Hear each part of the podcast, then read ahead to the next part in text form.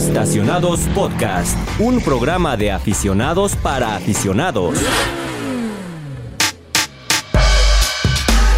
Amigos del Universal, ¿cómo están? Mi nombre es Luis Vilchis y no miden, en verdad, no miden lo emocionados que estamos por presentarles este proyecto. Finalmente, después de muchos meses de planeación, podemos darle la bienvenida a esto que se llama Estacionados Podcast. Esta es la nueva era de autopistas, señores y señores. Nos vamos a acercar a ustedes de tal manera que no van a saber ni por dónde les llegamos. Vamos a estar, como dicen, hasta en la sopa. Eso sí, siempre vamos a brindarles material de calidad y cosas entretenidas. Ustedes estarán preguntando, ¿qué es Estacionados Podcast y por qué estamos dedicando mi tiempo a esto? Los voy a poner un poco en contexto de lo que somos, lo que y qué podrán esperar semana tras semana de este programa. Pero antes de eso, me gustaría darle la bienvenida en este espacio a Bruno Daggio, parte del equipo de autopistas que también estará con nosotros cada semana. Hola, hola, ¿cómo están? Eh, sí, yo soy Bruno Daggio y la verdad es que estoy muy emocionado de estar aquí con ustedes para platicar de un tema tan diverso y tan completo como son los autos. Eh, son un medio de transporte, son esas máquinas que generan sentimientos, que unen personas y que también es un motivo de culto para quienes los aman. Pero bueno, Bruno, a ver, cuéntanos un poco. Yo sé que la gente eh, va a estar escuchándonos y quizá no nos ponga un rostro, pero quisiera que, le contaras a la gente que nos está escuchando en sus casas, en sus coches o donde sea, quién es Bruno Dayo, quién es el que está atrás del micrófono. Yo soy Bruno Dayo y estudié la carrera de comunicación. Tengo ya algunos años en esa industria de los coches. Empecé en un sitio llamado Motorblog junto a Jimena Nagano. Ahí estuve durante algunos años y ahora la magia del impreso eh, cobra una relevancia diferente porque no es lo mismo ver tu nombre en impreso que en una página web. Esto le da un sabor diferente y pues parte de esto también trae nuevos retos como ahora lo es estacionados, que es eh, mediante escuchar nuestras voces, poderles platicar sobre las novedades y todo lo que hay en la industria automotriz. También me gustaría darle un contexto de, quién soy. Eh, como les dije, yo me llamo Luis Vilchis. Al igual que Bruno, pues hemos dedicado nuestra carrera, que es entre comillas corta pero sustanciosa, al periodismo automotriz. Yo estudié arquitectura, pero bueno, después me di cuenta que la verdad eso no era lo mío, así que me dediqué a estudiar eh, ciencias de la comunicación. Y pues bueno, trabajé un par de años en un medio, en un sitio web llamado Autología, al cual fue dirigido por Héctor Ocampo, al quien le mandamos un saludo, al famoso primo. Y pues bueno, de ahí tuve la oportunidad ya de saltar al Universal y cuando entré estaba entonces el equipo de Diego Gilbert.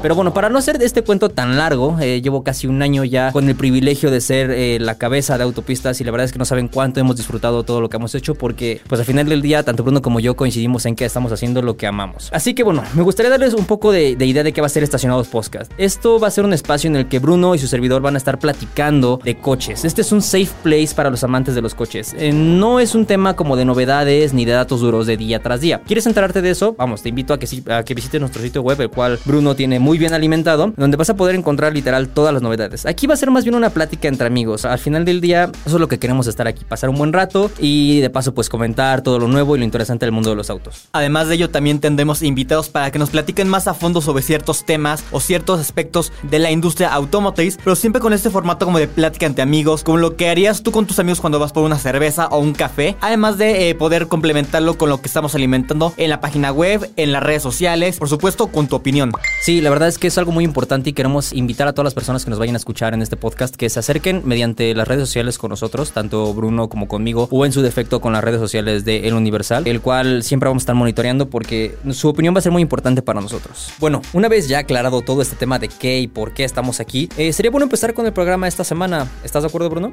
Vamos a darle para contar todas estas cosas.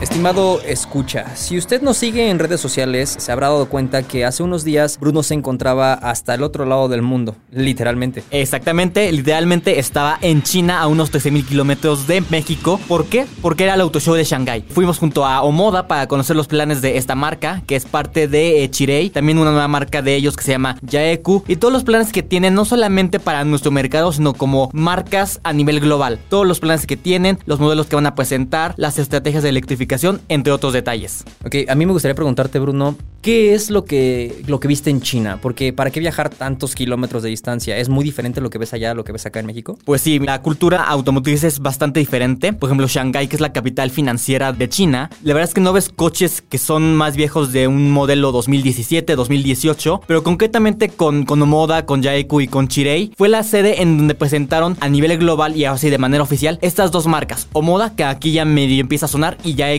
Que es totalmente nueva para todo el mundo. Son dos marcas distintas, digamos que es como el equivalente a Buick y GMC para General Motors, en donde Omoda tiene una personalidad como más juvenil, más disruptiva, más para la chaviza, y eh, es un poco más refinada, es un poco más elegante, pero sin ser cool, que es como ellos lo denominan. Ok, y ahora, por ejemplo, estando tú en contacto con la gente de la marca de tanto Moda como Yaeku, ¿qué es lo que presentaron o qué es lo que van a tener como novedad en México? Porque para algo te llevaron hasta allá, no solamente te llevan para pasear y para comer, que paté de hígado de pato, creo que era, algo así, me contaste. Eh, no solamente te llevaron para conocer esa rica gastronomía, sino para qué te llevaron, qué fue la noticia que nos dieron. De un lado de la parte de Omoda está Omoda 5, que ese eh, ya lo conocemos un poco en México, pero además van a haber dos sedanes. El Omoda 5, que es un sedán compacto así como un Toyota Corolla o un Volkswagen Jetta, eh, además del Omoda 5 GT. Esa es una versión un poquito más prestacional, con mayores capacidades dinámicas porque tiene un motor turbo de 1.6 litros con 194 caballos de fuerza, que veremos por ahí de junio en nuestro país, mientras que de Yaeku, que es esta nueva marca, hay dos camionetas, la Yaeku 7 y la Yaeku 9. Es importante que te diga que esos nombres no son los definitivos para nuestro país.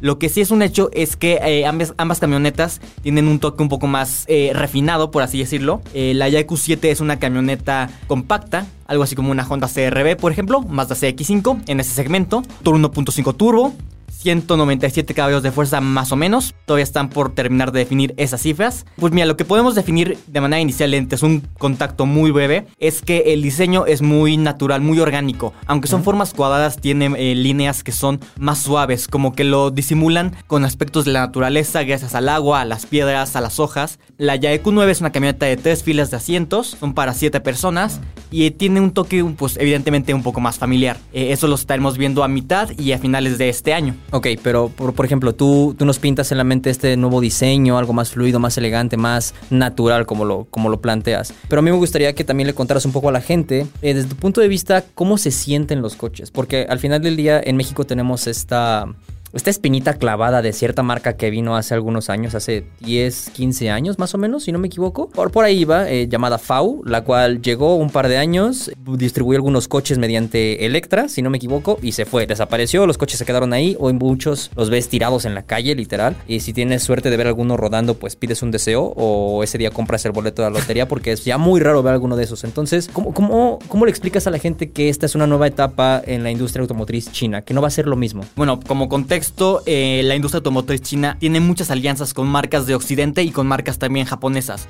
Entonces, eh, mucho del know-how que implementan en sus vehículos es gracias a que tienen esas alianzas con marcas como, no sé, BMW o como Jaguar Land Rover, que de hecho es el caso con Chirei. Por eso varios de sus elementos en diseño, en desarrollo mecánico y de baterías y otros, otras cosas viene de esta parte británica. De hecho, en Yaeku se puede ver una inspiración muy fuerte en Land Rover y Range Rover, que es un poquito más cuadradito, por así decirlo. Pero en tema de percepción de calidad, creo que es importante decir que no es eso que te estás imaginando de ser como un teléfono de la plaza de la tecnología que enciendes y luego lo tiras a la basura, sino que realmente es un coche que se siente sólido, se siente bien hecho, tienes materiales suaves en el interior. Personalmente creo que es un coche que se siente blando, no, no, no blando en el mal sentido, mal sentido, sino es suave, es cómodo, pensado como para muchos kilómetros en carretera, con la familia, sin preocuparte. Ok, bueno, ahora eh, también me gustaría preguntarte, Bruno, tú que tuviste la oportunidad de viajar hasta allá, em, supe que hubo un cierto grupo de periodistas seleccionados para hacer como una especie de estudio de mercado de futuros productos que van a llegar a México. Cuéntanos un poquito de lo que pasó con eso. Eh, pues mira, nos metieron a una cabina eh, sin celulares, no podíamos sacar nada tecnológico para sacar información. el punto es que aquí nos mostraban diseños de distintos vehículos que van a llegar. Son vehículos que todavía no tienen nombre, no tienen especificaciones, simplemente eran estudios de diseño en donde nos decían, ¿te gusta más el Fuente 1 o el Fuente 2? Mm, el lateral 1, el lateral 2. Entonces, si bien era muy similar, cambiaba a lo mejor la forma de la parrilla o los faros que en lugar que fueran divididos era en una sola parte. ¿Y ustedes iban votando como con botoncitos o con paletitas? No, con, iPads nos ponían, ah. eh, nos daban un iPad por cada modelo. Entonces ponías tu edad, tu nacionalidad género y qué opinabas eh, del 1 al 5, si te gusta o no te gusta.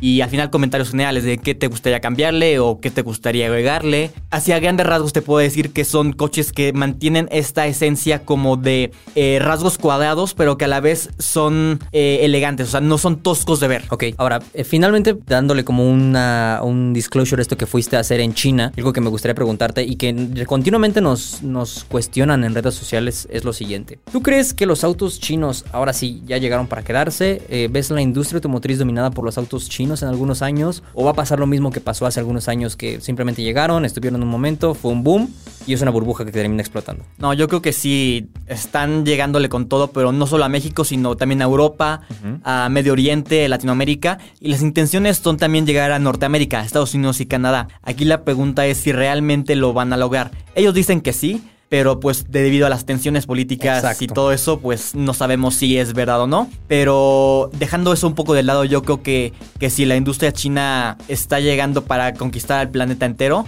porque tienen coches de muy buena calidad, de buena tecnología y que además tienen precios muy competitivos. Ok, pues ahora sí que literal cuando digas está en chino, ya no va a ser algo malo, sino ahora va a ser algo bueno, ¿no? El que esté en chino. Pero ahora, Bruno, te pregunto, ¿Tú sabes qué tienen en común todos los coches? O sea, no solamente los chinos, sino los americanos, los japoneses, los italianos, los alemanes, todos. Que tienen cuatro llantas, quizá. Eh, sí, bueno, hay unos que tienen tres, como el Reliant Robin. Pero bueno, eh. sí. para allá iba la plática, hacia las llantas. Eh, justamente, no me voy a dejar opacar por tu viaje a China, porque a mí me tocó cubrir en Italia una conferencia de Michelin, o como ellos lo pronuncian, Michelin. Michelin. El cual está, está difícil de pronunciar para nosotros, pero bueno, viajamos a este país en, en Europa porque la marca de llantas nos presentó una especie de, adelanto tecnológico de lo que viene y lo que va a ser para la marca. A ver, vamos a poner esto un poco en contexto. Tú, Bruno, y yo supongo que la mayoría de todos nuestros escuchas se imaginan las llantas como algo, pues muy sencillo, ¿no? Que un pedazo de goma circular y vámonos, ya no hay más, no hay tecnología, no es como que sea conectada, no es como que, como que tenga algo en especial, ¿no? Pero la verdad es que estaríamos muy equivocados y la verdad yo llegué con esa idea a, Italia y me regresé con una completamente diferente. Te voy a explicar más o menos por qué. Y bueno, no solamente a ti, sino a pues, todos los que nos escuchan, ¿no? Sabías, Bruno, que las llantas están compuestas por más de 200 elementos? Tantos o sea, hay cerca de 200 compuestos que se requieren para que una llanta vea la luz del día. Y esto va entre goma natural, goma sintética, metales, aditivos, etcétera, etcétera, ¿no? Entonces, bueno, la marca nos, nos llevó a una conferencia que se dio parte en Cuneo. Cuneo es una pequeña ciudad en el norte de Italia en donde tienen como su planta de manufactura principal, en donde nos, em, nos sentaron literal 10 horas al día durante 3 días para ver eh, de pe a pa cómo se hacen las llantas y qué es lo que viene. Y esto es lo más importante. Una llanta contamina mucho y eso no es un secreto, ¿no? Tú lo sabes, yo lo sé, todos lo saben. Eh, cuando una llanta acaba su ciclo de vida, ¿qué le pasa? O la queman y contamina o la dejan almacenada y de... exacto. Entonces, eh, Michelin va a cambiar esto y lo quiere cambiar. ¿Y cómo lo van a cambiar? Pues bien, resulta que presentaron una llanta que es... Mother's Day is around the corner. Find the perfect gift for the mom in your life with a stunning piece of jewelry from Blue Nile. From timeless pearls to dazzling gemstones, Blue Nile has something she'll adore. Need it fast? Most items can ship overnight. Plus, enjoy guaranteed free shipping and returns. Don't miss our special Mother's Day deals. Save big on the season's most beautiful trends. For a limited time, get up to 50% off by going to BlueNile.com. That's BlueNile.com. hasta 53% de material reciclado o sustentable. Y esto no suena como una idea nueva, ¿no? O sea, yo creo que este tema del reciclaje ha estado en la boca de todos desde los últimos 15 años, 20 eh, tal vez, incluso hasta antes de que tú y yo naciéramos, la gente ya tenía este concepto del reciclaje, pero la marca ya lo lleva a otro nivel y lo lleva a un nivel de producción. Porque hemos visto incontables renders, y yo creo que la gente también ha visto incontables renders en internet de, de llantas del futuro y que son como paneles de abejas o llantas sin aire. ajá. exacto, justo, ¿no? Pero la verdad es que eso todavía está muy lejano a la producción. Pero lo que sí es que esta llanta que está hecha con cincuenta y tantos por ciento de material reciclable y sustentable ya está produciéndose, ya es un hecho, ya la pudimos manejar en un coche.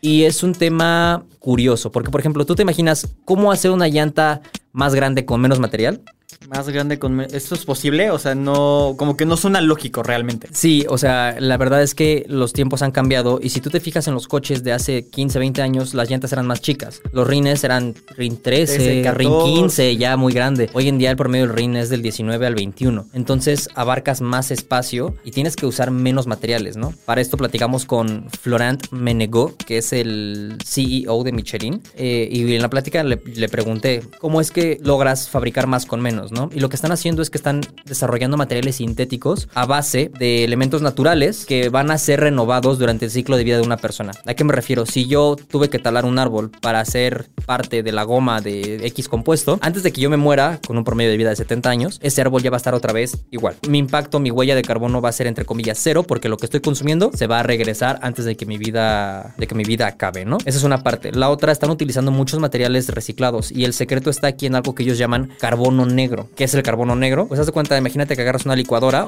y la llenas con llantas. La mueles hasta que quede unas, unas partículas muy finas, un polvito y eso lo mezclas con ciertos líquidos que Como son como chocomilk. como resinas, exacto. Te queda como un chocomilk y esa es como una pasta que utilizan para darle cuerpo a las llantas. Entonces, las llantas están ocupando llantas pasadas. Pero lo que me decía Florent era lo siguiente: Imagínate que tú comes un pastel y quedan unas moronas y juntas varias moronas e intentas hacer otro pastel igual. Obviamente no va a salir. Sí, ¿no? Te puede salir un pastel diferente, pero no va a ser el mismo pastel porque son puras moronas, son puros restos. Entonces, aún están definiendo cómo van a, lograr que dentro de 10, 15 años, porque su meta es que para 2040 más o menos, este, ya sean una empresa 100% neutra de carbono. Pero bueno, están definiendo cómo en esos 15 años van a ser llantas ya 100% libres de, de esta huella de carbono, ¿no? Pero bueno, Bruno, la verdad es que yo no acumulé tantas millas como tú porque no fui tan lejos, pero sí me, me interesaría saber, ¿tú qué opinas respecto a esto? ¿Se te, ¿Se te viene a la mente que las llantas siguen siendo igual un pedazo de goma? Eh, la verdad es que no, o sea, yo pensaba que una manera de reciclarlas era para hacer camas para perros y gatos, pero veo que es todo un proceso y toda una industria eh, después de la vida útil de las llantas que realmente eh, es muy novedosa y que nada más va ligado a un, a un ecosistema de sustentabilidad muy interesante y que no solamente es tener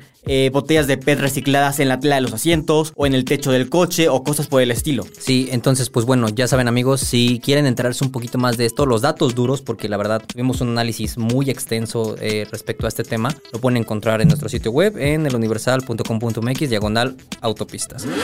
Así que, pues pasando ya a unos temas más divertidos, por así llamarlo, menos técnicos. A estas semanas hemos manejado muchos coches en, en autopistas, pero uno que ha sobresalido del resto, la verdad, por así decirlo, porque es una brutalidad, ha sido el BMW Serie 7. ¿Sí o no, Bruno? Totalmente, este coche, por si nunca habías escuchado o no sabes muy bien qué es un Serie 7, es el coche que usan mandatarios en muchos países en el mundo, usan artistas de un gran, gran, gran renombre y que básicamente es como un gadget limusina con ruedas. Sí, la verdad es que el hecho de, de dibujar el Serie 7 en la mente, imagínense el coche más vistoso, opulente, más llamativo que tengan. Pues así y con mucha tecnología. Es un coche larguísimo, es un coche muy grande, es un coche muy ancho que no está, sinceramente, no está diseñado para, para ciudades tan pequeñas Sí, como ¿no? la Ciudad de México. Eh, sufres un poco en las calles, pero lo que sí es que es un coche que sobresale por toda la tecnología que tiene. Y es algo que creo BMW se ha caracterizado en los últimos años, si no me equivoco. La verdad es que esta, marca alemana le ha puesto muchísimo empeño en ofrecer sistemas de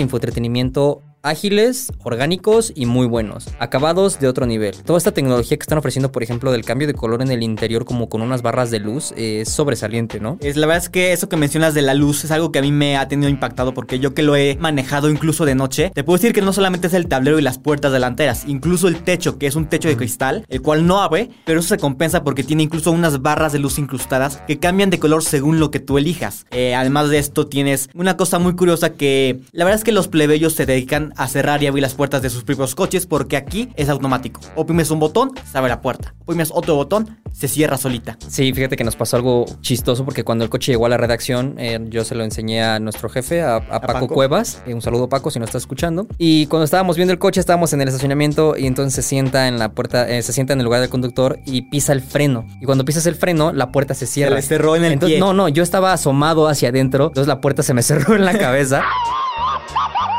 Me prensó, o sea, me, me pegó y me pe- obviamente la puerta en cuanto siente que hay un obstáculo se regresa, ¿no? Pero nos pasó eso porque no sabíamos que pisando el freno se cerraba automáticamente la puerta, ¿no? Entonces, este, pues nada más era una anécdota que queríamos contar, pero también lo interesante de este coche sería lo que encuentras bajo el cofre, qué es lo que hay. En México tenemos esta versión que se llama 760i, eh, la cual tiene un motor de V8, 4.4 litros, doble turbocargador que genera 544 caballos de fuerza y eh, 553 libras-pie de torque, con tracción a las cuatro ruedas, ruedas, transmisión automática de 8 velocidades, un sistema mild hybrid de 48 voltios, que aunque suena una potencia bastante considerable, la verdad es que es un coche que fluye, no es un coche pensado como para hacer el 0 a 100 en, muy pocos segundos, sino es un coche para ir lo más rápido y lo más cómodo posible, para comerse el autobahn. Sí, ahora también para todos nuestros eh, seguidores y personas en el mundo que son eh, gustosos de la movilidad electrificada, que les gusta todo este tema de los autos eléctricos, BMW también ofrece una variante eléctrica del Serie 7, el cual es el i7, que también tuvimos la oportunidad ya de manejar hace un par de meses en, en Las Vegas, justamente en el marco del CES. Y bueno, la verdad es que se sigue caracterizando por lo mismo, ¿no? Eh, es un manejo fluido, es un manejo continuo, no es un manejo explosivo. Eso sí, es muy cómodo. Los asientos de atrás son básicamente como. Es una sala. Sí, es como un, es como un asiento de business class en avión. O sea, se, se acuesta por completo. Tienes tu pantalla de 30. ¿De cuántas pulgadas es la pantalla? De 31.3 pulgadas. 31 pulgadas en el asiento trasero. O sea, para que te des una idea, es, es una brutalidad. Si no me equivoco, tienes la oportunidad de contratar un eSIM para tener internet y que la pantalla de atrás tenga Netflix y Amazon y lo que quieras mientras el camino, ¿no? Entonces, es una propuesta que, si me preguntas, ya raya para mí en lo absurdo, porque no le veo el sentido de tener una pantalla de 32 pulgadas atrás. Pero se puede. Pero pues mira, es como la manera de decir, tengo 3.6 millones de pesos para gastar en un coche, pues que tengo una pantalla, ¿no? Además, el asiento de atrás, del lado derecho, tiene una pantalla en la puerta, la cual eh, se controlan muchas cosas. Entre ellas, tiene un modo para mover el asiento que lo reclina, así como, no sé, seguramente has ido al cine al modo VIP, en donde son como unos sillones que se reclinan. Idéntico, pero aquí son asientos de piel de verdad. Pues sí, entonces estos días, algo que sobresalió dentro del garage que estuvo autopistas fue sin duda el Serie 7, 3.6 millones de pesos, 544 caballos de fuerza, eh, pues bueno, es básicamente la opulencia sobre ruedas, ¿no? Y en el lado contrario, en un país un poquito más comunista, eh, hay una cosa muy curiosa que no sé si lo has escuchado ya en algún momento. Sí, fíjate que eh, son, es otra historia que también vamos a platicar en este momento. ¿Tú sabías, tú sabes cuál fue el robo de autos más grande de la historia? ¿No será algo relacionado con The Italian Job? No, aunque esa película es buena. Ni 60 segundos, que también es de puros coches que roban una noche. No. Eh, esto ocurrió hace algunas décadas y ocurrió entre Norcorea y Volvo, la marca sueca de, de coches. Ok. Resulta que o sea, para darte un poquito de, contexto de esta historia, eh, Norcorea apenas estaba abriendo hacia el mundo exterior y una de las maneras en la que lo hicieron es que invitaron a ciertas marcas a formar parte de, los vehículos oficiales de, los gobernantes, de los mandatarios, ¿no? Entonces una de estas fue Volvo, les llamó la atención Volvo por el tema de seguridad y porque era una marca renombrada en la época y demás y todo. Y el mandatario de Norcorea en ese momento levanta el teléfono, le habla a Volvo, le dice, ¿sabes qué? Te voy a encargar mil coches para que me los mandes acá a, la isla y ya luego vemos, te pago, ¿no? Sí, sí, sí, que no sé qué, claro, va. Cuelgan, el teléfono y Volvo en ese momento pone a manufacturar los coches, pum, pum, pum. Una serie limitada para Norcorea porque obviamente tenían ciertas regulaciones, ciertos requerimientos. Eran coches muy especiales, o sea, era la misma producción, pero tenían ciertas modificaciones para cumplir con los requisitos del gobierno de Norcorea. Y los mandan, los mandan en barco, llegan en barco y Volvo le dice a Norcorea, ¿me pagas por favor? y literal los norcoreanos le hicieron, ¿qué? Ni te topo. Pues así fue. Robaron, básicamente, porque es un robo, eh, mil coches de, la noche a la mañana, porque cuando les llegaron los coches se hicieron patos. Ya, no, nunca más contestaron el teléfono, les mandaron la factura, la ignoraron por completo y hasta el día de hoy sigue catalogado como uno de los casos más extremos en cuanto a, venta, compra-venta de coches. De hecho, estaba leyendo un poco sobre, sobre eso porque dije, ¿cómo, o sea, ¿cómo te robas mil coches de la misma empresa y no pasa nada? Pero eh, bueno, el gobierno sueco le sigue mandando dos veces al año al gobierno de Norcorea un recordatorio como de, oye, ¿te acuerdas de, esta cuenta? Bueno, me debes. Y con intereses, inflación, bla, bla, bla, bla, bla. Eh, la, la suma al 2017 ascendía a 322 millones de dólares. 322 millones de dólares y no creo que lo vayan a pagar. No, no lo van a pagar. Pues bueno, yo creo que en México no haríamos algo similar, ¿verdad? Mm, no, yo creo que no. Además, todos nos quieren. O sea, como nación, todos nos quieren. Sí, que les anote un poquito el sarcasmo, ¿no? Eh, pero bueno, Bruno, eh, la verdad es que esto ha sido todo por esta semana. Agradecemos muchísimo el tiempo que que dedicaron a, escucharnos hablar de lo que hicimos estos días. Eh, para nosotros ha sido una gozadera estar detrás de un micrófono, delante, depende de la perspectiva de las personas, ¿no? Pero bueno, Bruno, eh, ¿por qué no nos dices las redes sociales donde nos pueden seguir las personas? Seguro. Síganos en eh, arroba eautopistas en Instagram y en Twitter, en Facebook como el Universal Autopistas. Ahí se van a poder enterar de las noticias que les estamos compartiendo, de los eventos a los que estamos asistiendo como lo de Italia, como lo de China, pruebas de manejo y en general, pues muchas cosas que a los que nos están invitando. Eh, por favor, Bruno, también dime cuáles son tus redes sociales para que la gente te busque, ya te ponga un rostro a esta eh, hermosa voz que Ya, están me- escuchando ya le pongo un rostro. Pues mira, en, en Instagram estoy como arroba Bruno Daggio, D-A-G-I-O, es mi apellido. Y en Twitter como arroba Bruno-Daggio. Igual, misma dinámica, D-A-G-I-O. Eh, yo les ¿Tú, menciono Luis? las mías. La- mi Instagram es VA, un doble guion bajo Luis. Ya sé que está complicado, suena como CURP. y en, en Twitter es al revés, Luis, doble guion bajo VA. ¿Por qué? Porque, no sé, era lo más complicado que se me ocurrió en el momento. Ya lo que daba la computadora. Así es, justo. Entonces, pues, esto ha sido todo por esta semana. La verdad es que eh, estamos contentos. Esperamos que haya sido de su gusto. Nos estaba comentando nuestro productor, Tavo, que, que ya se puede también poner comentarios en Spotify, güey. Yo no sabía. ¿Tú sabías? Yo, yo no sabía, esto es muy moderno, Bueno, muy pues, el futuro. Los invitamos a que ya en Spotify nos dejen sus comentarios y nos pueden escuchar también en Apple Podcast, en Google Podcast, en Amazon, si no me equivoco, y en todas las plataformas de audio que en donde que sé que haya un, un podcast, Si, ahí nos van a si su encontrar. microondas tiene bocina, también ahí lo pueden Seguro. poner. Ok, bien. Pues muchas gracias amigos, la verdad es que fue un placer. Eh, esto es Estacionados Podcast, vamos a estar semana tras semana con ustedes, esperemos, si no nos cancelan este programa en el piloto. Muchas gracias. Nos vemos la la que sigue. Adiós. Estacionados Podcast, un programa de aficionados para aficionados.